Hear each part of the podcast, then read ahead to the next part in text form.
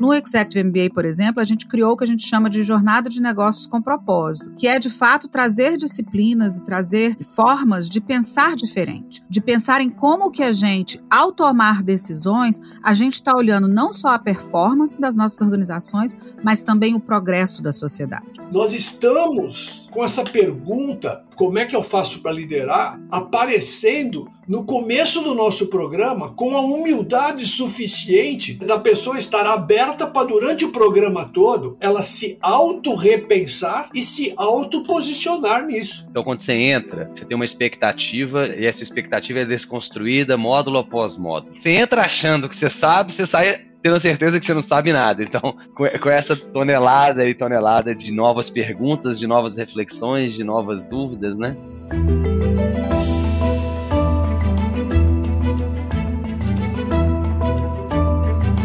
Olá, mentes inquietas e curiosas do século XXI. Estamos começando mais um The Shift, o seu podcast sobre inovação disruptiva. Eu sou a Cristina Deluca e eu sou a Silvia Bassi e a gente está aqui para falar sobre disrupção, porque, como a gente sempre diz, a ruptura é a única constante do século XXI e é muito bacana viver com isso. Certo, Cristiano?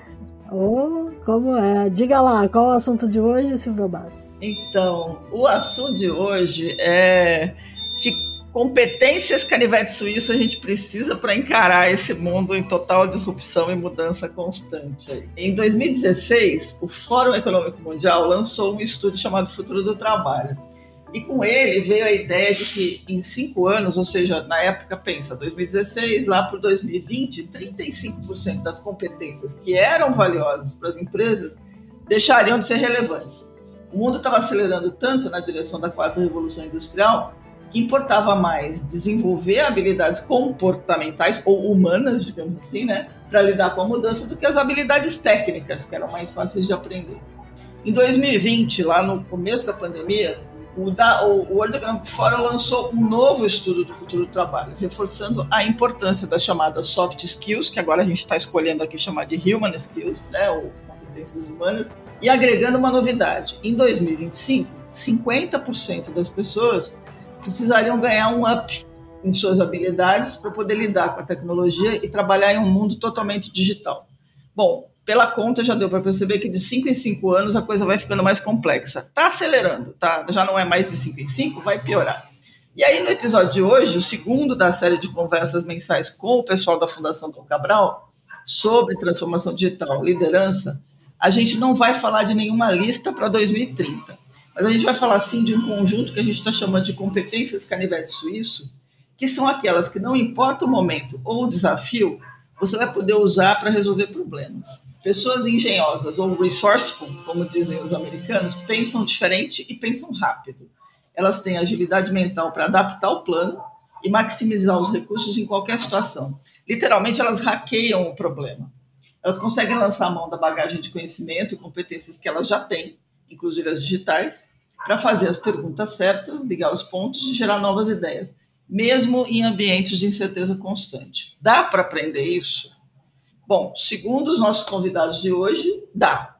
Então eu queria dar as boas-vindas para Carla Adriana Arruda Vasser, diretora do Executivo MBA da FDC, o professor Pedro Mandelli Filho, que é professor dos programas de educação executiva da FDC e o Flávio Monduzzi, que é diretor de desenvolvimento de serviços da NPO Sistemas. Então, bora começar essa conversa, porque tem muita história boa para contar e tem muita pergunta para fazer. Como falando sobre perguntas, eu queria começar pedindo que vocês, por favor, se apresentassem e contassem um pouco né, do que cada um de vocês fazem, contassem brevemente sobre o trabalho da FDC, para a gente avançar a conversa. Então, Carla, se você quiser começar, a gente agradece. Vamos lá, Silvia. Muito obrigada, Silvia e Cris. Um prazer estar aqui. É, muito feliz de estar podendo falar para o The Shift, que é uma newsletter que eu acompanho muito, os podcasts, então é muito bom a gente poder compartilhar um pouco aqui. Melhor ainda estando com o Mandela e com o Flávio, né? Então acho que não tem erro. Está em boa companhia. É, pois é, excelente companhia. É, mas enfim, assim, eu, tô, eu, eu estou diretora né, do Executive MBA da Fundação Dom Cabral já há sete anos, 12 anos de, de Fundação Dom Cabral, né, de uma, de uma virada aí de carreira no mercado financeiro para de educação. E o bichinho da educação, quando pica gente, não tem jeito, né? A gente não consegue sair disso. Então, tem sido 12 anos de muitos desafios, muitos aprendizados, enfim, maravilhoso estar na fundação e com tanta gente bacana para a gente aprender todos os dias. E aí, né, o Executive MBA, eu acho que ele está muito nessa linha do que você está falando, né? A gente não pode mais pensar em desenvolver as pessoas como a gente fazia 20 anos atrás, há 10 ou até há 5, né? Assim uhum. como essas competências estão mudando a cada 5 anos, eu arrisco dizer que não dá mais para esperar 5. É. E é o que o MBA tem feito, né? A gente tem renovado esse programa constantemente. E ao renová-lo, a gente traz cada vez mais essa questão do human skills, do, do, do, do social skills, né? E também do, do é, da preocupação no desenvolvimento da sociedade. E, em linhas gerais, é isso. Eu queria ouvir um pouquinho do Mandela e do Flávio também, depois a gente aprofunda um pouco mais. Boa. Bom, é muito bom estar com vocês, certo? Não é, é não é usual eu, eu fazer podcasts, mas é, é, para mim é uma experiência é, sempre bastante interessante. Eu sou um consultor certo, que trabalha é, é nessa atividade há 40 anos, sou professor, sempre fui professor da chamada educação executiva, desde os meus 27 anos certo? Portanto, eu estou completando aí 40 anos de, de sala de aula, certo? mas eu gosto de me caracterizar como consultor. Eu sou um consultor que gosta de dar aula. Ou seja, eu, eu tenho muito compromisso com dar soluções, com dar orientações, com fazer as coisas acontecerem. E é isso que é, traz para, para as nossas aulas de educação executiva lá na Fundação é, da qual eu sou professor é, da casa há 31 anos. Certo? Eu fui um dos, um dos idealizadores do, certo, do nosso MBA, certo, do Liderança Transformadora e alguns outros programas. Certo? E a gente tem que levar para as nossas aulas é, o como fazer as coisas, o porquê fazer as coisas e como fazer as coisas. Portanto, o nosso público é sempre um público executivo, e o público executivo está dentro de empresa, e dentro de empresa eles estão vivendo a realidade dos negócios. Cabe a nós, professores, então, temos uma, uma, uma visão é, conceitual, mas uma, uma forma de trabalhar certo? em sala de aula extremamente pragmática, porque eles querem saber como fazer. E eu gosto muito desse como fazer. Certo? Muito bom. Flávio, você é o cara do como fazer, é isso? Ah, muito bom, muito bom. Obrigado aí, Silvia. Obrigado, Cris, pelo convite. Prazer estar falando aqui junto com a Carla e com o professor Mandere, né, que foi inclusive nosso paraninfo lá no MBA. É, bom, sou, sou formada, minha formação é em ciência da computação, então trabalho nesse mercado aí há 20 e tantos anos já. É, e tive uma formação muito técnica, né? E, e, me via perdido muitas vezes nesse contexto tecnológico, sendo uma pessoa de, de muito fácil relacionamento, né? Busquei um, por coincidência, a Fundação Não Cabral é, em meados ali de 2008, 2010 para fazer um, um, curso de especialização e cogestão em pessoas, porque sempre foi o meu grande desafio entregar soluções técnicas através dessas pessoas. Passou um tempo e eu me sentia que eu estava ali como a Carla muito bem disse, né, o bichinho da educação já estava fazendo uma, uma pressão para eu voltar para a sala de aula e, e, e vi na, na, no Executivo MBA uma, uma possibilidade de, de, retomar. Foi interessante e desafiador ao mesmo tempo, porque foi ainda ali no processo da pandemia. É, minha turma começou em novembro de 20, então a gente ainda tinha uma série de incertezas, né, aquele tanto de protocolo para seguir mas eu, eu falava que eu fazia questão de ter essas aulas presenciais com a turma lá, porque a troca de experiência com uma, com uma turma tão diversa, né, de, de vários tipos de empresa, de segmento de negócio e tal. Então, me aprofundei muito nessa, nessa questão de, de, de gestão, liderança, porque eu acho que é o que realmente faz diferença. Costumo dizer que a, a gente nunca teve um ambiente e um mundo tão tecnológico, tão conectado, com tecnologia tão abundante, disponível, e ao mesmo tempo a gente nunca dependeu tanto das pessoas para entregar isso, né? Então, acredito que o, o tema é super convidativo, eu acho que vai ser um bate-papo super legal aí da gente trocar essas figurinhas aqui, tá? Muito bacana, muito bom. Bom, para não deixar a bola quicar muito, né, já que eu mencionei a questão das competências canivete suíço, o que, que é esse conjunto de competências canivete suíço e como é que ele ajuda realmente a resolver problemas em tempos exponenciais, Carla? Então, se a gente fosse falar quais são essas competências, acho que a gente ia ficar o dia inteiro aqui, né? É, escrevendo cada uma delas. É. Porque são muitas, né? Esse canivete ele é gigante, né? Porque é. é, cada vez mais a gente está aí, né, frente a desafios, né, que não existiam ontem e que provavelmente não existirão amanhã, né? Então, as competências são muitas. Eu acho importante falar que esse exercício que a gente tem feito de constantemente revisar o Executive MBA, uma das questões que nos leva a isso é exatamente esse mundo que a gente está vivendo, né? Com tantos desafios complexos, ambíguos, que nos faz pensar diferente a cada minuto, né? A tecnologia aí, como o Flávio falou, sendo algo que está, de fato, nos, nos, nos alertando para tudo que a gente tem que fazer enquanto líderes. E nessa proposta, o Executive MBA ele foi modificado para ter uma proposta de desenvolvimento de um líder integrado. E eu acho que isso resume muito quais são as competências do canivete suíço. Né? O que, que é esse líder integrado?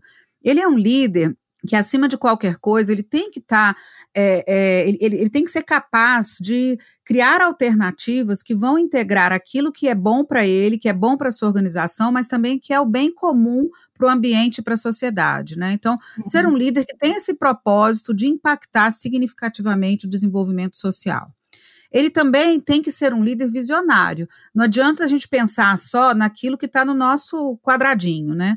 A gente tem que olhar de fato quais são as tendências, os desafios, as oportunidades no contexto global como um todo, para que a gente possa gerir né, e liderar nesse ambiente de negócios global que a gente vive. Né? É, hoje mesmo eu estava lendo um, uma matéria aí do do, do valor, né, que fala das, das poli, dos polidesafios, né, de, de tudo que está acontecendo hoje com a humanidade.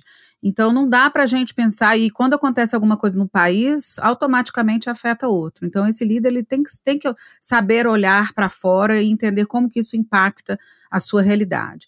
E, obviamente, eu acho que a maioria, de to, né, maioria dos MBAs aí no mundo tem esse foco em resultado que é né, saber tomar decisões complexas, que é de fato é, é, é, conseguir entregar os melhores resultados para as suas organizações. Então, ter essa orientação para resultados é, é, é, uma outra competência que a gente entende ser bastante importante. Mas eu acho que o que, é, de uma certa forma, empacota tudo isso é ser um indivíduo, né, um líder inspirador. Né? Acho que integridade, caráter é algo que a gente precisa de colocar assim, quase que número um. Né? A gente precisa de se autoconhecer, de entender quais são os nossos gaps, evoluir mesmo naquilo que é, é o nosso propósito pessoal, profissional, para que a gente possa engajar as pessoas, para que a gente possa gerir mudanças, para que a gente possa cada vez mais inspirar a confiança né, no exercício dessa liderança que a gente tem. Então, eu acho que, em linhas gerais, é, se eu fosse falar de cada uma das competências que você falou lá do, do World Economic Forum e, e, e que né, estão mudando aí a cada cinco anos, né, a gente ia passar um grande tempo aqui. Uhum. Mas, de fato, elas mudam porque a nossa realidade está mudando o tempo inteiro. Né? Se você olhar 2015, criatividade era número 10. Em 2020, ela já é número 3. É, vai né? ficar então, pior.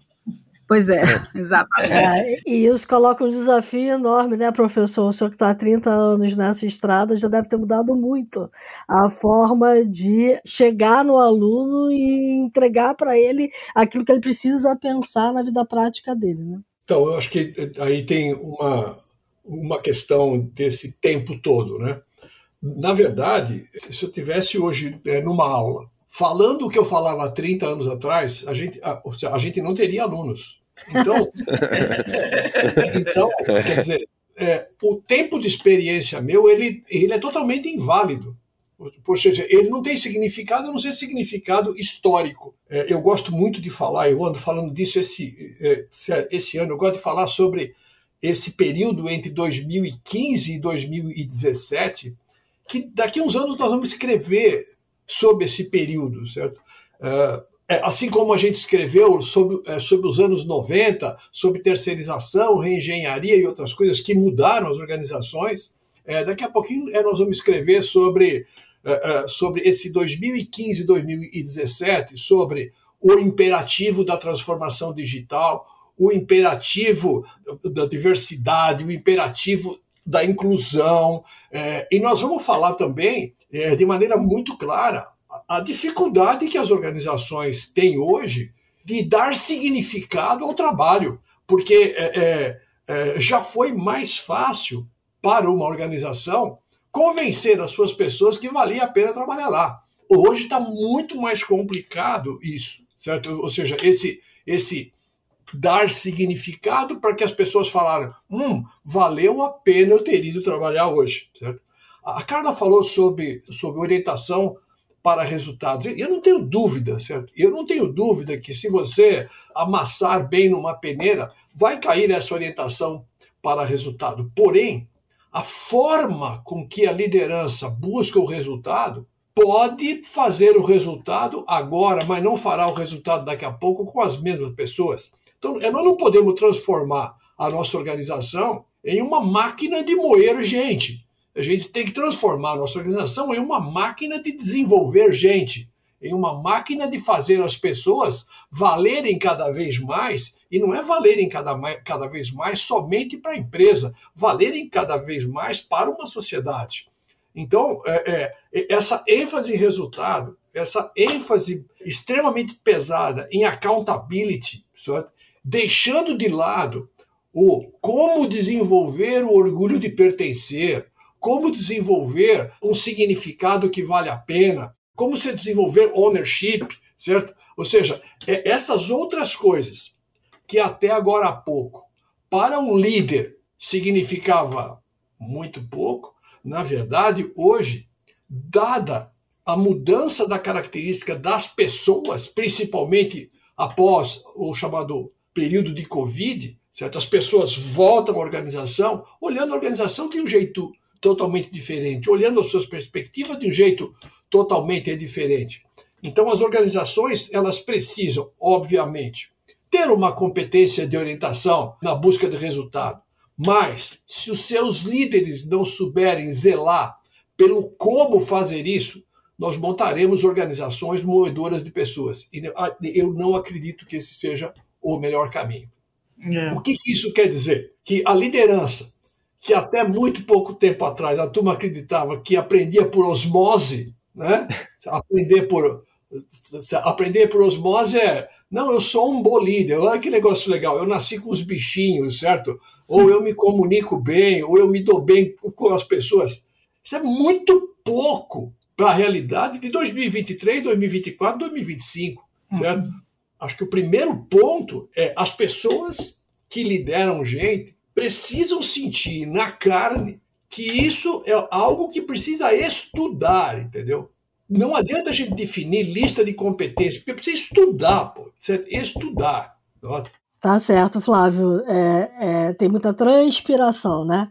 Exato, e assim, a gente, e, e complementando isso, o perfil das pessoas que estão entrando nessa, né, no mercado de trabalho, né, é uma geração que está encurtada, né, assim, antigamente demorava-se muito tempo para se, para se mudar de geração, hoje as coisas estão mudando de uma forma muito rápida. Então, além disso, a gente ainda tem que lidar com esses perfis é, diversos, né, e eu acho que, assim, dentro dessa linha do canivete suíço, é o dinamismo, né, é, é, é a colaboração, é, é menos aquele comando-controle e muito mais estamos no mesmo barco, remando nessa direção desse propósito, e aí entra esse papel e a, e a pandemia enfatizou isso um pouco mais na questão do papel da preocupação com a sociedade, né? O MBA faz uma ponte muito interessante sobre isso, é, de trazer esses valores, de trazer esse contexto, de fazer esse paralelo entre o ambiente da, da empresa, o ambiente corporativo e, e, e, a sociedade de uma forma geral, e a responsabilidade que a gente, enquanto líder, tem, né, que nós temos em relação a isso. Então, acredito que é, que é isso, e está aberto para isso, para saber que amanhã vai ser diferente, daqui três, daqui três meses é, é diferente, ter essa capacidade adaptativa mais rápido, porque é, não, não, tem um standard, não tem um padrão né, de, de construção. Então, é, e é isso, suor e estar tá junto do time, eu acredito que são as, as grandes características aí que, que facilitam né, o poder de adaptabilidade para essa, essas mudanças constantes que vêm acontecendo, sabe? Mas é um negócio interessante, Flávio, é que você fala assim, é, estamos no mesmo barco, mas e se alguém que trabalha embaixo de um líder, o líder fala, estamos no mesmo barco, e o, e, sério, o liderado pergunta, mas que barco, que é, barco esse? é esse? é. Que barco é ele? Para onde ele está indo, né? Exato. Então, nota. Ou seja, esse é o problema. Estamos no mesmo barco, não funciona mais. Esse é o ponto. É. Porque se fala, ah, estamos no mesmo barco, sim, mas qual é o barco? É. E para onde que ele vai, né? E como ele é, vai? E como ele vai superar eu, aquela tempestade que está vindo ali, né? Nota. Então a gente tem a falência certo? De dois ditados que até 2014, 2015 estava vivo. Manda quem pode, obedece quem tem juízo, morre. Morre. Fica, fica, manda quem pode, obedece quem não tem pão de ir, certo? Então ele se subordina a um, a um estilo de liderança antigo, certo? E, e, e, o segundo é pessoa certa no lugar certo.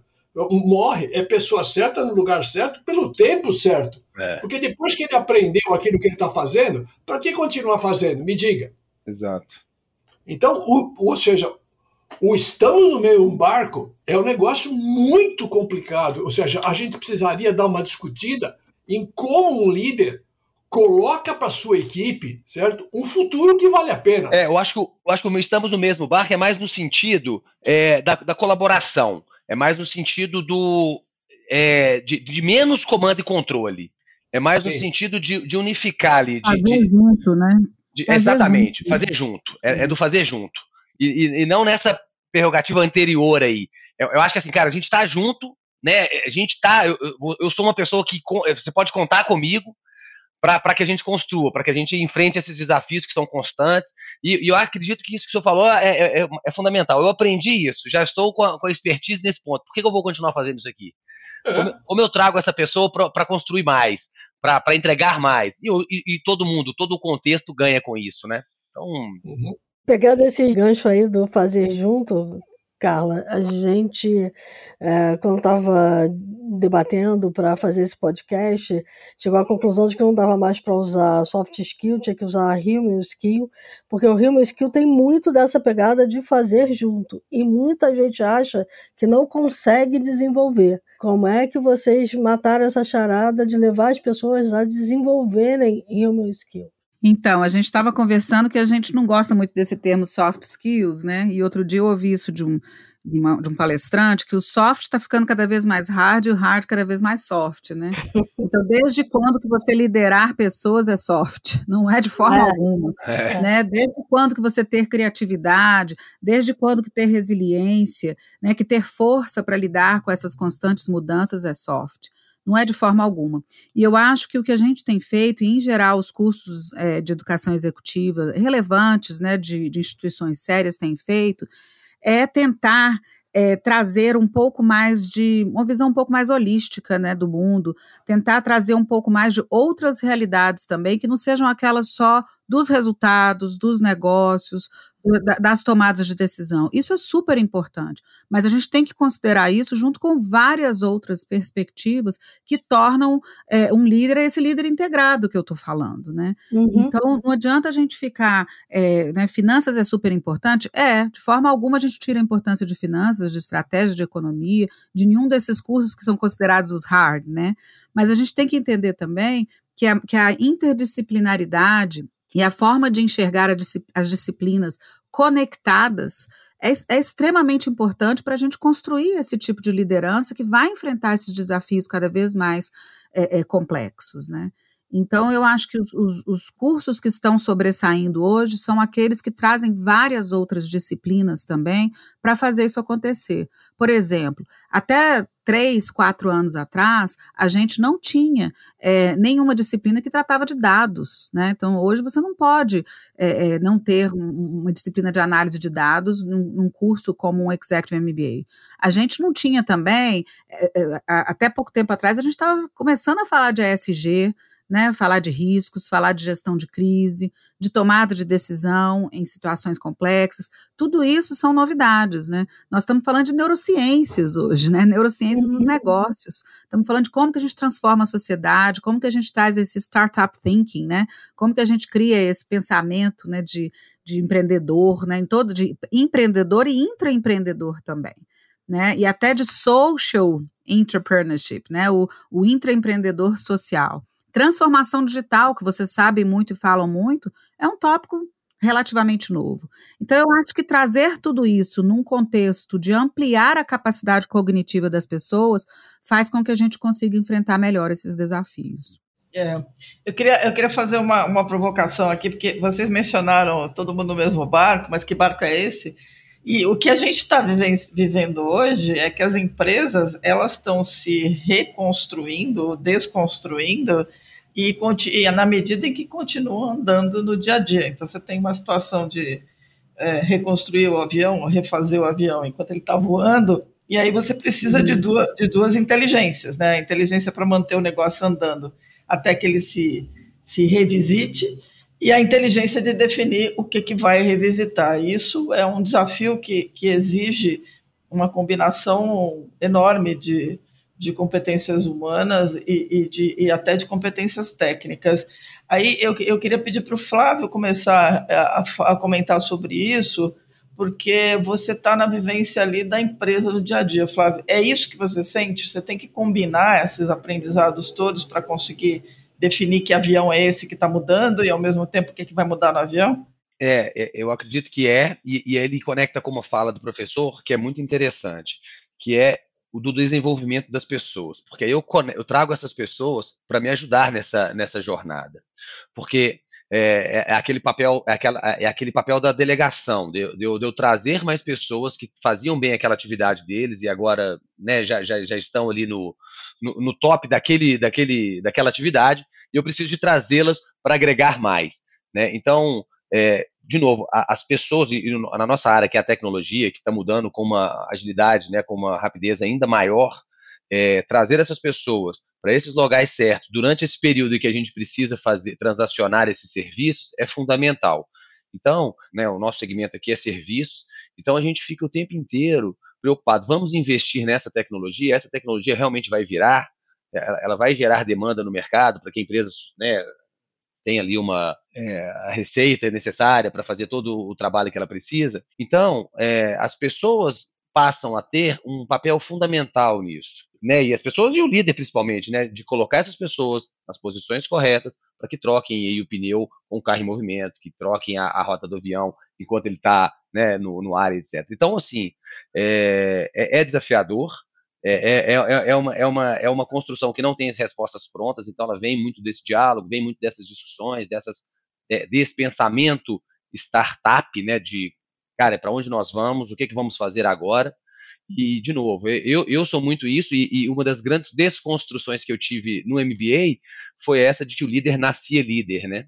Uhum. Então, por causa da, da, habilidade de relacionamento, por causa da habilidade de escuta, por causa da habilidade, mas isso é de novo, é, é, é pouco perto do potencial de estudo que ele tem para se tornar de verdade um líder inspirador, um líder que vai mudar essa direção desse barco, né? Frente a uma tempestade, frente a uma, frente a uma guinada de mercado e por aí vai. Então, é, é o grande desafio do dia a dia. É muito interessante você falar isso, porque uma das coisas que a gente mais ouve no MBA no dia da formatura é o tanto que foi transformador o programa, né? E aí, o Flávio falando exatamente o que a gente escuta. Eu achei que eu era um bom líder. Eu achei que eu já tinha nascido assim. Eu achei que eu sabia fazer isso. E ali, né, a gente consegue, de fato, eu acho que ninguém melhor para falar isso do que o Mandelli, desenvolver isso nas pessoas, é. Para além daquilo que elas achavam que era, né? Então, eu, eu, eu gostei muito do que o Flávio falou. Eu, eu acho que é assim, Flávio. Acho que pessoas, pessoas trabalham para pessoas que valem a pena. E é. pessoas que valem a pena tocam e mudam uma empresa que vale a pena. Nota? Uhum. Então, ou seja, a mim não há nenhuma importância se o ambiente muda, se nós temos que mudar a empresa, se, eh, se a gente tem que fazer o avião andando. Ou seja, se eu estou trabalhando para gente que vale a pena, e esse grupo de pessoas que vale a pena, certo? Monta uma empresa que vale a pena, essa empresa vai, vai estar é, sempre buscando tocar e mudar, tocar e mudar, tocar e mudar. Agora, como é que cria esse ambiente que vale a pena, onde as pessoas valem a pena, é? ou seja, aí a gente volta, né, lá nas nossas bases, né, porque nós temos que ter um ambiente de altíssima confiança. A primeira human skills é, é, é você ter o gosto, o gosto de lidar com gente, entendeu? É. O gosto de lidar com gente, porque a gente precisa, ou seja, a gente precisa montar um ambiente que é que a gente chama certo ambiente de confiança. Exato, né? exato. E a turma sempre imagina que uh, o, o, velho comando e controle, então, o, o oposto de confiança é desconfiança. Não, não. O oposto de confiança em termos de liderança é você controlar as controle, pessoas. Microgestão então, e por aí vai, né? É, exato. É, quanto mais você controla as pessoas, certo? É uhum. É porque você não confia nelas. É, você não confia nelas, você acha que vale a pena eu trabalhar para alguém que não confia em mim? É isso? Então, quer dizer, é. para mim, tudo começa em como um líder precisa montar um ambiente de altíssima confiança certo? e que vale a pena. É. é, exatamente. Eu lembro quando eu entrei na computação no ano 2000, né? Eu fui dar até uma palestra numa, numa faculdade de quinto período, eu falei, pô, a gente não tinha YouTube, não tinha né, esse acesso ao Google, essa biblioteca toda digital que a gente tem hoje, né? Agora tem um chat GPT aí que facilita ainda a vida de muita gente. Mas eu lembro que muitos colegas da computação falavam assim, ah, eu escolhi computação porque eu não tenho que lidar com gente. Ah. nada mais errado hoje. Eu falei, meu nada Deus, como não? Como não? Hoje o cara não faz nada sem a pessoa não faz nada se não tiver essa interação e forte interação entre as pessoas, né? Porque... E me desculpa, já não fazia naquela época. Exato, é, exato, exatamente. Eu, eu, me lembro de uma história de uma empresa que eu trabalhei que é, o pessoal de consultoria chegou a eleger os peoplewares da empresa, porque eram aqueles caras que contaminavam todo mundo para aceitar uma digitalização que estava chegando, né? Então, Exato. Viraram os peoples, né? Eu, eu queria pegar um gancho do que o professor falou, dessa questão de criar um ambiente e, e, e trabalhar para um ambiente que vale a pena, porque do ponto de vista interno, o ambiente mudou e a gente tem que ter realmente esse ambiente que é muito mais é, olhando para o todo e todo mundo se sentindo é, responsável por tudo que está acontecendo é, mas a gente também tem a questão do ambiente externo, e aí eu acho que tem uma pegada muito forte aí do curso de vocês da de como o ambiente externo também modifica o ambiente interno nessa questão de escolher qual é o ambiente que vale a pena estar. Porque vocês estão botando um carimbo naquela ideia que a gente sempre diz que o que trouxe a gente até aqui não vai ser o que vai levar a gente para frente. E o que vai levar a gente para frente tem que ter um cheiro enorme do entorno, né? Do que está do lado de fora, do que é a tendência por vir. Aí, Carla, eu queria te ouvir sobre isso, que você está toda hora batendo na questão do social, social, social.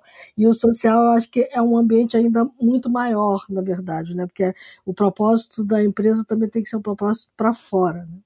Ai, que bacana você fazer essa pergunta, porque esse assunto é um assunto que é muito caro para mim. Inclusive, estou fazendo meu doutorado nessa área.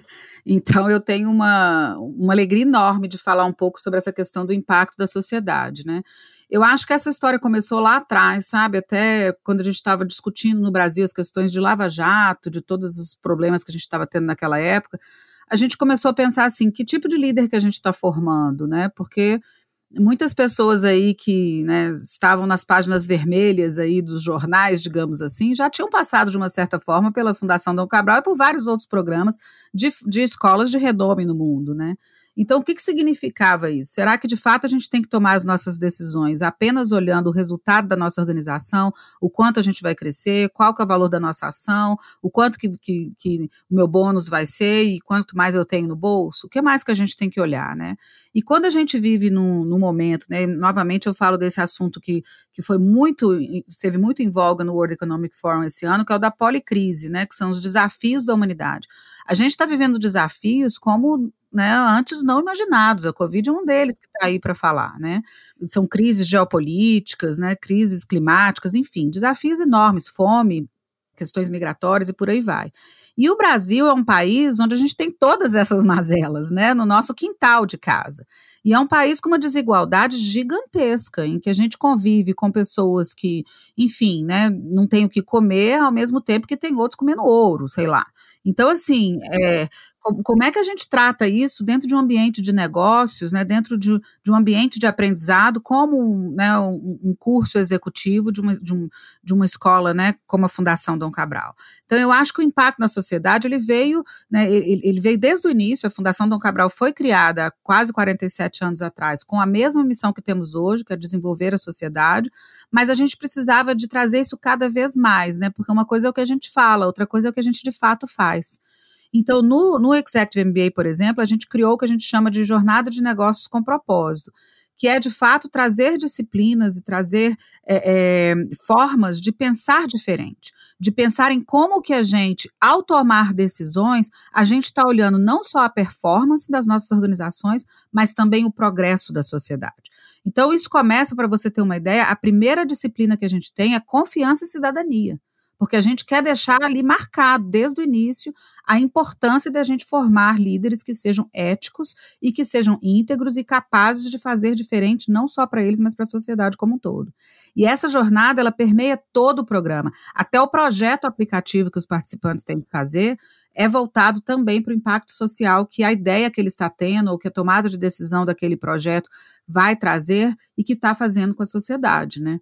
Então, no final, a gente tem uma aula que o Flávio pode falar bem com o, Sub, que é um professor do INSEAD internacional, um indiano, que chama Integrating Business, né? E que é uma aula que ele justamente faz o que está o nome, né? Ele integra todos aqueles aprendizados hard ou human ou né, o que quer que seja juntos e falam: e aí, gente, qual o legado que vocês querem deixar? E principalmente quando ele puxa aquela provocação de, de progresso e performance, né? E, e, e, os conflitos que isso traz né, é, alcançar performance, medir o progresso. E trazendo a responsabilidade de nós, enquanto líderes, para não depender da, apenas do governo, para não depender, né, para ser o agente transformador de, de, de, dentro de cada um, né? Então realmente é, é, bem, bem interessante, a aula dele é, é, bem provocativa e deixa, fecha com chave de ouro lá o, o programa, né? Essa jornada, né? Exatamente. Mas, mas eu acho que é, é isso, né? Eu acho que isso deveria estar em tudo que a gente faz, né? É, não dá mais para fechar os olhos para as mazelas do mundo, não dá.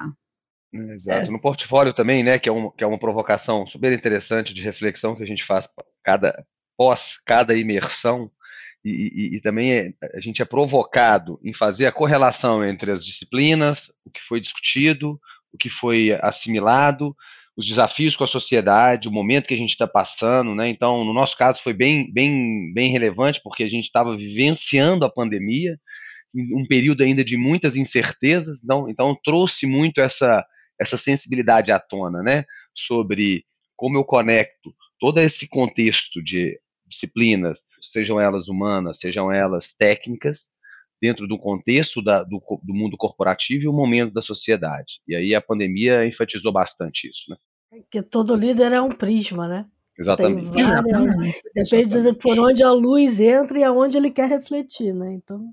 Então, e aí tem uma questão. É, é, quando a gente fala, fala dessa ideia de que as pessoas entram num curso desses com a ideia pré-concebida de que eles são, já são líderes ou que só estão ali para aperfeiçoar alguma coisa, e descobrem que, na verdade, aquela história do sei que nada sei, é, hoje a gente tem, é, olha para as lideranças, elas precisam ter um grau de. É, o americano chama de humble, né, mas é de humildade, no sentido de que ninguém hoje sabe a receita certa de tudo. E aí tem uma questão que é a, o autoconhecimento é parte dessa, dessa agenda de curso, de você mergulhar um pouco mais no autoconhecimento que o líder tem, as pessoas têm, para poder conseguir aplicar tudo isso? Sim, é, na verdade eu falei a primeira disciplina é, eu falei que era cidadania, né, isso, confiança. A isso. segunda é autoconhecimento e desenvolvimento. Então no segundo é. dia que a pessoa, que, que o participante está lá, ele já está tendo autoconhecimento e desenvolvimento.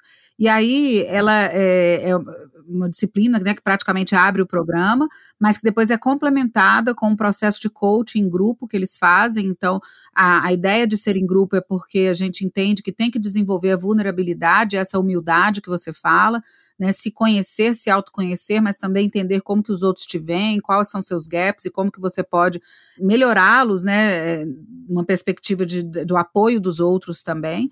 Uhum. E lá no último módulo vai fechar com o autoconhecimento e desenvolvimento 2, que aí é o fechamento. Então, é uma, é, é uma disciplina que permeia o programa como um todo. Mas como o Flávio falou, no próprio portfólio de realizações, que é né, esse, é, esse, quase esse livro, né, Flávio, que eles vão é. escrevendo a cada módulo que eles passam, né? É, eles também estão tratando de autoconhecimento e desenvolvimento. Né? E, e, várias disciplinas puxam isso, a disciplina do Mandela puxa demais isso. Então, eu, eu acho que é, é, um carro forte assim no programa. Professor, como é que fica o cara que chega e fala, mas eu sou líder, não preciso aprender nada? Ah, então, então, ele não entra no. Então, no nosso MBA nem entra, para você ter ideia. Não passa, não passa, na, não passa, não passa na seleção. E não passa, não na, passa no teste. Na peneirada. Agora, essa crença que, que você coloca, às vezes ela não é explícita. Uhum. Ela não é explícita, certo? Mas é, não são raros os casos é, da gente estar, por exemplo, frente a frente com alguém do topo de uma organização. Eu não estou falando do nível intermediário e nem o nível baixo. Estou falando do, topo. E você perguntar para ele, certo? Ah, como é que você faz para engajar as pessoas? Uhum. Nota? E é, às vezes vem uma resposta besta, do tipo, eu chamo o RH, certo? É um puto absurdo, né? Certo? Às vezes vem uma. É, vem respostas que elas, na verdade, elas seriam respostas que foram dadas em 2003, 2004, 2005, 2006. Nota? Quer dizer, isso é assumir que nada mudou, ou seja, que as pessoas são as mesmas, que, é. É, que os ambientes organizacionais eles são os, os mesmos, mesmos, e nós vamos matar as pessoas para fazer o resultado. E vamos pôr um, um discurso de pano de fundo, certo? Que, que mantenha as pessoas uh, embebidas de que, de que vale a pena, certo? Agora, as pessoas, elas perceberam isso, certo? E as pessoas, elas vêm mudando. Antes das organizações mudarem, as pessoas estão mudando. Nota? E, e, então, o último MBA, logo na, é, na minha primeira aula, na, é, na minha primeira hora, alguém ergueu a mão e falou assim: Mas Mandelli, como é que eu retenho as pessoas? Eu falei: Ué, contrata mais rápido, pô. É. É, e, e, aí a pessoa falou: é, mas contratar é difícil, é lento. Eu falei, é lógico, porque os teus processos de buscar gente boa, eles estão parados há 10 anos atrás. É. como é que busca gente boa hoje? Como é que lida com gente boa hoje? É, Onde está a gente é que... boa hoje, né, professor? Onde é que está a gente boa hoje? Quer dizer, o, o, o custo da falta de uma pessoa não é medido, certo? Aí você fica com uma velocidade de ter uma nova pessoa por um longo tempo e o custo dessa falta ele, é, ele não é medido. Ou seja, nós estamos é, com essa pergunta: como é que eu faço para liderar, certo? Aparecendo no começo do nosso programa com a humildade suficiente da pessoa estar aberta para durante o programa todo ela se, ela se auto-repensar e se auto-posicionar nisso. Uhum. Agora, o programa, é, principalmente o MBA, ele é transformador mesmo. Porque são módulos e módulos e módulos, todos integrados dentro de uma única, dentro de um único fio condutor, certo? Porque a gente quer que a pessoa que chega no programa certo? não seja a pessoa que saia do programa. Certo? A gente quer que saia uma outra pessoa. Perfeito. com outro pensamento, com outra forma de ver e principalmente praticando coisas diferentes. Nota? E parece que temos conseguido. E às vezes com mais dúvidas e menos certezas, né, professor? É, exato. De como com vai certeza. aplicar as coisas. Né? É, isso com certeza. Exato. E assim, eu acho que o, o, outro ponto que, que eu acho que é muito relevante é o seguinte: a palavra MBA ficou de uma certa forma jogada em tipos de cursos diversos que a gente tem, com durabilidades de, distintas. E, então, quando você entra, você tem uma expectativa e você, essa, essa expectativa é desconstruída módulo após módulo. Né? Então, é, essas reflexões, essas provocações, você entra achando que você sabe, você sai tendo certeza que você não sabe nada. Então, é, com, com, essa, com essa tonelada e tonelada de, de, de, novas perguntas, de novas reflexões, de novas dúvidas, né? De para onde vamos. Mas uma coisa que é interessante, você sai é, pensando as melhores perguntas. Ah, exatamente. Porque de fato nós não temos as respostas, mas a gente tem que saber Exato. fazer as melhores perguntas. Perfeito, é isso. Acho que esse é o ponto. Mas, Flávio, você não imagina que nós, professores, sabemos todas as respostas, não? Não. Ou seja, a, a, gente sabe, a gente sabe ajudar a equacionar. Equacionar. Mas, a gente não tem todas as respostas também, não. Certo? A gente acha, a gente acredita pelo que a gente vê, pelo que a gente vive, pelo que a gente estuda, que esses caminhos são bons, certo? Mas durante a minha matéria, você é uma testemunha disso. Quantas vezes que eu não falei assim, hum, eu não tenho certeza é. que esse seja um bom caminho. Eu vejo este, este, este, este, este. É. Qual é o melhor, professor? Eu falo assim, então, então vamos discutir. Porque a gente não, a gente não tem a verdade na, nas nossas mãos. A gente não tem. Aliás, acho que ninguém. E para mim, para mim, Mandelli, o melhor é quando um professor discorda de outro, porque aí a gente de fato mostra assim, né, como desenvolver o pensamento crítico e entender que as opiniões não têm que ser as mesmas, pelo contrário. Né, elas divergirem é super importante para que a gente aprenda a fazer as, as perguntas corretas, né? Exato. É na divergência é que a gente cresce, né? Não na, quando gente, todo mundo pensa igual, né? É, é isso aí. Exato. Ainda entra o contexto ali muito forte trabalhado da, das, das culturas organizacionais, né? Então ainda tem essas questões que são relevantes dentro dessas respostas. Então a discussão fica realmente muito enriquecida, né? Muito bom. É. Agora, ouvindo vocês todos falarem, é, fiquei com a sensação assim, as pessoas têm o incômodo de que elas precisam dizer que sabem para poder liderar. Então, resumindo o que vocês disseram, é tá ok dizer que não sabe, certo? É, então, mas olha que negócio interessante. Se você voltar o relógio no tempo, a gente sempre viu gente, é, gente ser promovida porque sabia. É, uma parte sim, mas. A gente tinha até uma, uma frase assim, ó. Chefe, para ser meu chefe, tem que saber mais que eu. É, pois é. Nota, frase antiga. É. É, então, a gente não ouve mais essa frase, porque chefe, para ser meu chefe, tem que, tem que me mostrar um caminho, tem que usar o máximo de mim, tem que fazer de mim uma pessoa que, que, que valha mais. Não necessariamente que ganhe mais, mas que valha mais. Que todo dia eu, eu vá para casa e falo: hum, trabalhar hoje, certo? Realmente me fez valer mais. Nota? Então, é. quer dizer, é, não é necessariamente o saber ou não saber.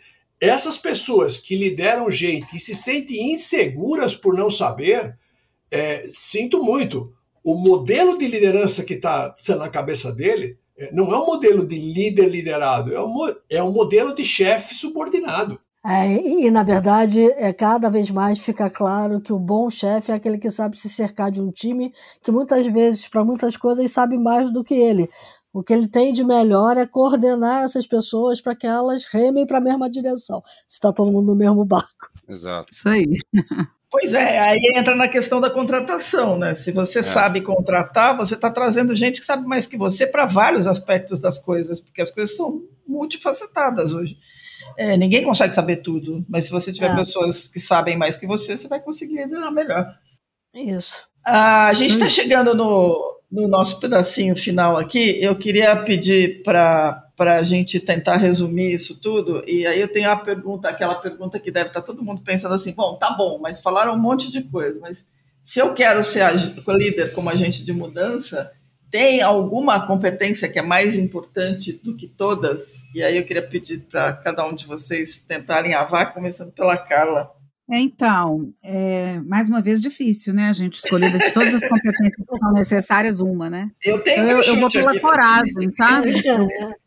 coragem. É, é muito boa. Coragem é coragem. Porque eu acho que para a gente saber lidar, na verdade, para a gente saber liderar, né, o tempo inteiro com tudo diferente, né, frente a tantos desafios, a gente precisa de coragem.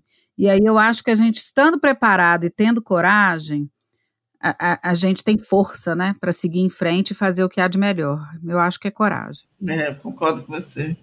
Professor? Ixi, ixi. Ixi, ixi. É muito difícil. Não, é bom você falar primeiro, professor, porque aí eu posso falar depois já não vai ter tempo para me corrigir, entendeu? Deixa eu separar, é, deixa eu separar em, em é, deixa eu separar em, em três bloquinhos aí, certo? Tá. Um bloquinho é que a gente explora muito nos nossos programas de liderança, inclusive no MBA, é que o líder ele tem que ter a força, a obstinação, a busca, a coragem. Mas por outro lado, ele tem que ter o quê? A empatia, o carinho, a paciência, nota? o agregar as vontades, certo? Que basicamente, se vocês perceberem, eu estou falando de um protótipo masculino e de um protótipo feminino. Nota? Ou seja, e eu não estou falando de homem ou de mulher, estou falando de as características de um protótipo masculino, as características de um protótipo feminino. feminino. Então, O que entra aí é um conceito que a gente explora muito, que é do líder andrógeno. Esse conceito foi matéria da Forbes, certo? Há seis semanas atrás, pela primeira vez com o nome liderança andrógena, mas essa é a tese de mestrado é, da Lívia Mandelli, que dá aula com a gente, certo? E, e, e a tese dela tem pelo menos uns oito anos aí, a de mestrado. Então, ou seja, essa capacidade de lidar com gente usando as forças masculinas e femininas à medida do necessário, eu acredito que seja um, é, seja um bloquinho que eu preciso deixar registrado. O segundo bloquinho certo? é o bloco do líder liderando. Ele tem que, pelo menos, pelo menos, certo? montar um projeto que as pessoas que trabalham com ele ou em volta dele olhem para aquilo e falem: vale a pena trabalhar com essa pessoa. Ou seja, uhum. cabe ao líder dar significado às pessoas, dar significado. É lógico que se eu for abrir isso, a gente vai longe, certo? tá certo acho que o segundo ponto aí dentro ainda é desenvolver em cada pessoa o senso de propriedade pelo que está fazendo. Não é gerenciar a produtividade, mas sim desenvolver a propriedade. Quer dizer, agora, como é que faz isso? É uma outra árvorezinha que a gente precisa abrir. E o terceiro ponto é formar gente para a sociedade, não formar gente para ele, ele forma gente para a empresa, ele forma gente para o mercado, ele forma. O líder é um formador de, de, de líderes. Então, o meu primeiro bloquinho é o masculino e feminino. O segundo bloquinho é o significado, o ownership e orgulho de pertencer. O terceiro bloquinho vai no líder sendo um grande mentor das pessoas que trabalham no seu entorno. O líder ele precisa trabalhar para as pessoas serem mais, para as pessoas valerem mais. O único jeito do líder fazer isso é, ao final da sua tarefa, o liderado falar: hum, valeu a pena estar com esse cara hoje, valeu a pena estar com esse cara esse mês, certo? Uh, o grande entrave para essas três bolas aí que a gente chama, para essas três partes, para esses três pilares, vai numa moeda básica, que aí a Carla falou isso com, com muita propriedade logo lá na abertura. Nós somos um país de diferenças enormes, de diferenças sociais enormes, e essas diferenças sociais enormes, elas procuram ser minimizadas dentro dos muros organizacionais mas elas, elas sofrem nessa minimização nas políticas de remuneração. Então, eu vejo como uma necessidade em termos de perspectiva, certo? Ao longo do tempo, que nós vamos ter que mexer em coisa mais sagrada, certo? É, dentro, é, dentro das organizações. Que não seja estratégia, que não seja estrutura, que não sejam processos, mas nós vamos ter que mexer um pouco mais na distribuição do bolo depois da última linha. Mas essa é uma outra questão que fica para um outro podcast. Muito é bom. Não, sobrou pouco, né? Quase nada para poder falar agora. Mas eu, eu, eu, destacaria aí dentro dessa questão da liderança, eu acho que, eu acredito que a comunicação, e aí essa, essa questão da escuta ativa, essa questão da empatia, né, como o professor disse, é, é fundamental. A colaboração, para demonstrar que você também é um recurso dessa, dessa construção, porque com isso a gente constrói um, um item que é fundamental para esse conjunto todo, que é o da confiança. Né? E, e você tendo um time com nível elevado de confiança, trabalhando junto, lógico, conectado ao propósito, logo conectado com as pessoas que va valem a pena trabalhar com, é, é, é fundamental, mas com confiança você ainda cria uma, uma engrenagem ainda mais fluida e ainda mais é, satisfatória, inclusive, de se trabalhar. Então, destacaria aí, complementando tanto a, a, Carla quanto o professor Mandelli, esses pontos, sabe? Muito legal. É que eu acho que a Carla foi transversal, né? Para fazer isso tudo que vocês dois falaram, tem que ter coragem. Exatamente. Senão não faz. Eu, se eu pudesse complementar uma coisinha bem pequena, eu acho que é estudar também. A gente tem que ter é. a, a desenvolver a competência de estar sempre aprendendo, estudando, porque senão a gente não vai estar preparado para esses desafios e mudanças constantes. Esse é outro podcast, né? Que é. Esse é outro Life Long Learning, né? Sim. Tem que ser. é. Muito bom. Fantástico. Ok, é, vamos passar para os insights, povo? Vamos lá. Vamos?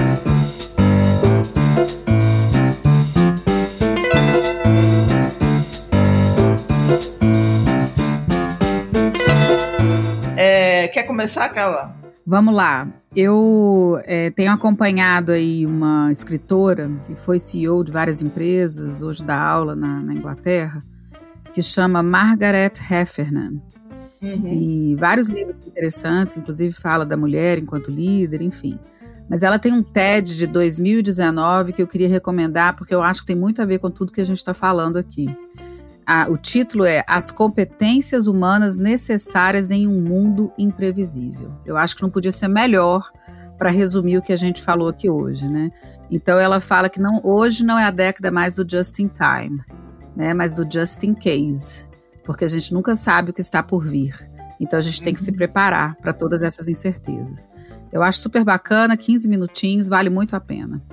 Muito legal, eu gosto dela. Que bom. Professor, já deve ter a sua dica no bolso, mas eu queria pedir, pedir para além da sua dica, uma história, que eu sei que o senhor, o senhor explicou lá aqui. As coisas. Uma história, a a minha história mais famosa, mais famosa, certo? Vai lá. É, eu, ela funciona assim. Eu sei que tem uma única história que o senhor continua contando até hoje no curso. Exato, exato, exato. Porque essa eu não consigo mudar. Porque essa eu, eu não consigo mudar. Que é uma armadilha enorme, que é a chamada armadilha da execução. É a armadilha da atividade, certo? Que ela está totalmente é, lastreada em um negócio chamado heroísmo gerencial. As empresas, elas, elas levam as pessoas a entenderem que o seu papel é de liderar, é fazer as metas acontecerem e resolver os problemas decorrentes dela. E aí acontece o quê? As pessoas totalmente focadas em fazer as metas acontecerem, porque você tem o quê? Você tem a meta da semana, a meta do mês, a meta da quinzena, a meta não sei o que lá. Você tem que ver se todos os processos estão sendo feitos, papapá, papapá, e resolvendo os problemas para não deixar essa, essa engrenagem emperrar. E esquece das pessoas. Uhum. Eu costumo falar assim: qual foi a última reunião que você fez com a tua equipe para discutir a equipe? Aí fica mudo. Mas eu, eu falo assim: qual foi a última reunião que você fez para discutir problema e meta? Ele fala: toda semana tem, toda segunda, toda quarta, toda sexta. blá, blá. Nota. Quer dizer, o gerigente implica em você é, se dedicar a essas pessoas. Então, a minha dica aí, é, a- o que eu deixo para vocês é assim: cuidado com o teu heroísmo. Porque olha bem, você pode acabar gostando dele, certo? E, e vibrar com você ser um bom batedor de meta e um ótimo solucionador de problemas, mas um grande matador de gente. Boa, Certo. boa. Muito bom. Flávio, agora sobrou para você. É, fico sempre com a atividade mais difícil, né? Mas, mas eu, eu, eu, assim, após o MBA, uma, uma questão que me acabou me, me cativando muito, até pelo volume de conteúdo que a gente precisa de ler pro, pro MBA, foi o de ressignificar o prazer da leitura, né? E aí eu destacaria dois livros aqui que foram comentados durante o programa. Um na disciplina do, do professor, que é a Dicotomia da Liderança, que é um, é um livro super interessante de, né, de um, de um, de um ex-combatente aí da, do, do SEALs, né, da, da, da Marinha Americana, e ele correlaciona essa questão da, da responsabilidade, da questão da, da, dos exemplos de liderança muito, de forma muito interessante. E um livro que eu, que eu li recentemente, que é o Pense de Novo, está muito, muito ligado com isso que a Carla disse, né, do Adam Grant, que é o de desconstruir o aprendizado e reaprender, né? Então, é, e, e é isso que a gente está vivendo constantemente, né? De não ter uma verdade que dure eternamente, que a gente precisa de reconstruir isso, de desconstruir para reaprender e ficar nessa jornada eterna, sabe? Então são, são dois livros aí que eu acho que vale a super a leitura. Muito bom, muito bacana. Como é que eu vejo isso? Se eu fosse fazer um, um envelope é, para nossa reunião hoje, certo? E eu acho que assim, as empresas enquanto negócios, elas estão ficando muito chatas, se vocês olharem há 30 anos atrás, as empresas tinham um glamour danado, certo? eram glamurosas mesmo. Uh, elas até davam sobrenome às pessoas, certo? Então, olha bem, aquela pessoa que trabalhava em uma grande empresa, poxa vida, ela tinha mais crédito na praça, certo? Ou seja, o número do crachá, o número do prontuário, é, falava mais alto que, é, é, que o RG da pessoa. Esse modelão ele foi destruído durante 15 anos, é, nos anos 90, nos anos até o início dos anos 2000. E aí nós trouxemos um, um, uma outra questão para tentar unir as pessoas e inspirar as pessoas, aonde a gente chamou isso de visão, missão e valores. Então nós passamos praticamente 10, 12 anos de, de vida organizacional levando as pessoas a pensar e repensar sobre visão, missão e, e, e valores. Lá, pelo, lá para 2003, 2004, todas as empresas já tinham visão, missão e valores e já estava mais do que visto e repassado, certo? Mas acabou virando é, é, quadro na parede. Quando nós chegamos em 2015, 2016, nós trouxemos a, a clareza de propósito. Nota? Qual é o propósito desta empresa, qual é o propósito seu, qual é o propósito disso, propósito daquilo. Ou seja, é na tentativa de que novamente a gente trouxesse uma ressignificação que foi muito bem aceita durante a pandemia toda, certo? Nos últimos, nos últimos meses, talvez nos últimos oito, nove meses, certo? Nós vimos uh, um retrocesso é, no bem-estar dentro das organizações. Esse bem-estar que é produto de um imaginário que vale a pena, uh, esse imaginário ele, ele, não tem, ele não tem aparecido forte, aparece forte novamente as metas, os resultados, o crescimento, a mudança, mas as pessoas não são as mesmas de 2017, 2016, 2015. Então, eu acho que nós estamos muito perto, muito perto é, da criação de uma organização que tenha uma declaração para suas pessoas, certo? Que ela seja legítima, legítima, e que ela diga claramente o porquê ela existe e por que as pessoas que estão ali dentro é, estão ali dentro e o que ele espera todas essas pessoas depois que essas pessoas passarem pelo processo de transformação durante a estadia dela naquela empresa? A resposta ela vai ter que ser clara para a seguinte pergunta: quanto é que eu vou estar valendo se eu ficar aqui daqui, é, daqui a dois anos? É, quanto é que eu vou estar valendo se eu ficar aqui mais quatro anos? Certo? Eu topo, topo as brigas, topo as mudanças, topo as encrencas, mas eu quero saber quanto é que eu vou estar valendo. Acho que as pessoas, eu acredito que as pessoas vão cobrar muito caro, muito caro o tempo de obsolescência, que é o tempo de repetição das coisas que eu já sei fazer.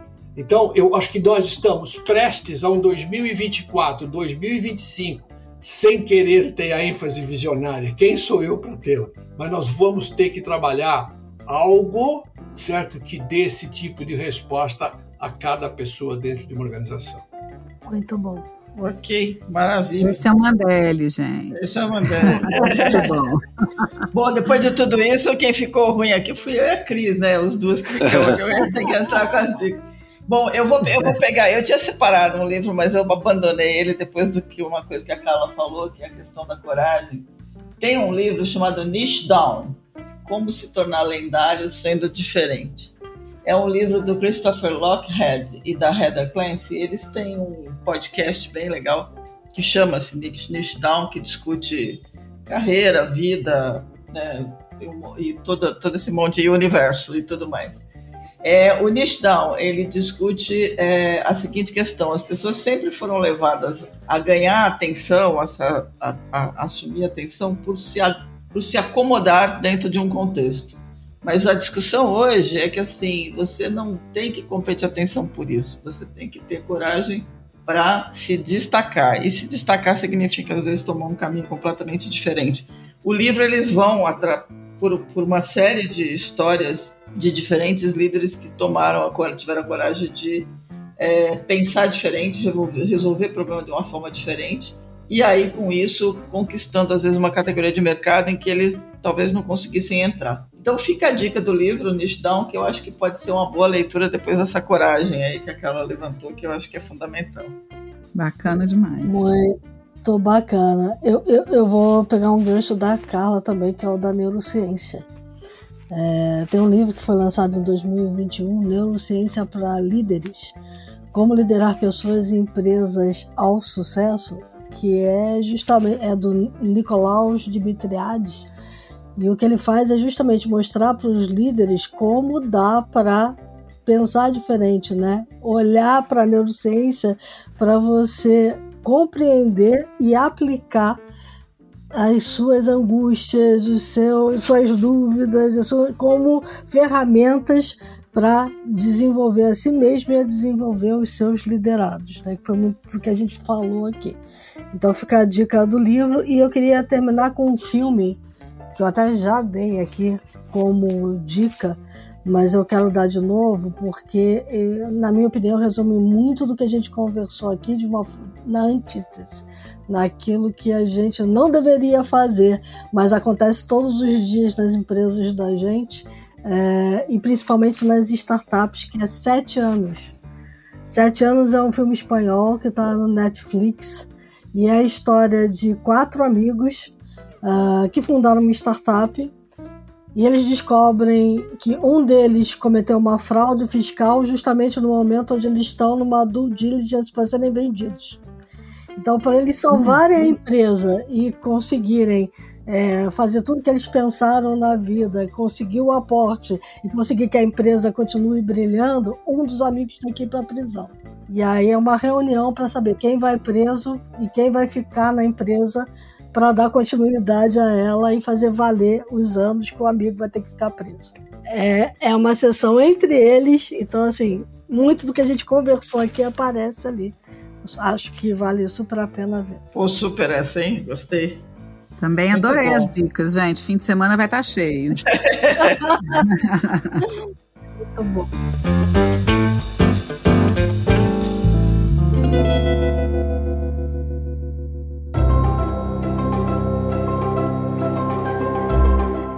Mandela e Flávio, a gente só tem a agradecer pela conversa que foi sensacional. Nossa, quanta coisa voando aqui. É, queria agradecer super vocês, o tempo de vocês. É, combinar que certamente a gente vai retomar, porque sobrou um monte de rabinho aí para novos podcasts e a gente vai ter as portas abertas aqui para voltar a falar várias vezes. Obrigada mesmo aí pelo tempo de vocês. Um grande prazer, prazer gente. Foi muito bom mesmo, viu? Contem com a gente porque for preciso aí, porque a gente adora bater papo sobre educação, enfim, isso é aí. bom. É isso aí, muito bom. Muito bom, pessoal. Obrigado aí mais uma vez. Prazerão estar com vocês. Sucesso. Muito bom. Ok, para quem nos acompanhou e gostou de tudo que viu, já vou avisando que a gente vai colocar, além de, das dicas todas que, que demos agora, o link para o curso. Afinal de contas, que você ficou curioso para saber o que, que é o Executive MBA da FDC, tá lá, vai estar tá lá na lista o link para conhecer mais. Cuidem-se, lembrem-se que a The Shift não é só um podcast, ela é muito mais que isso, é um ecossistema. Então vão lá no site www.theshift.info e se cadastrem na newsletter para ficar sabendo mais coisas do que a gente está cobrindo aí desse mercado todo de mudança o tempo todo. Se quiserem mandar dicas, sugestões, críticas, elogios, mandem para o e-mail news@theshift.info. Fiquem bem, até a próxima semana e se cuidem. E lembre-se que a gente costuma dizer aqui que o mundo lá fora está mudando pra caramba e ele só muda porque muita gente está tomando decisões o tempo inteiro. Então, tome boas decisões na semana que vai entrar. É isso aí. Até a próxima.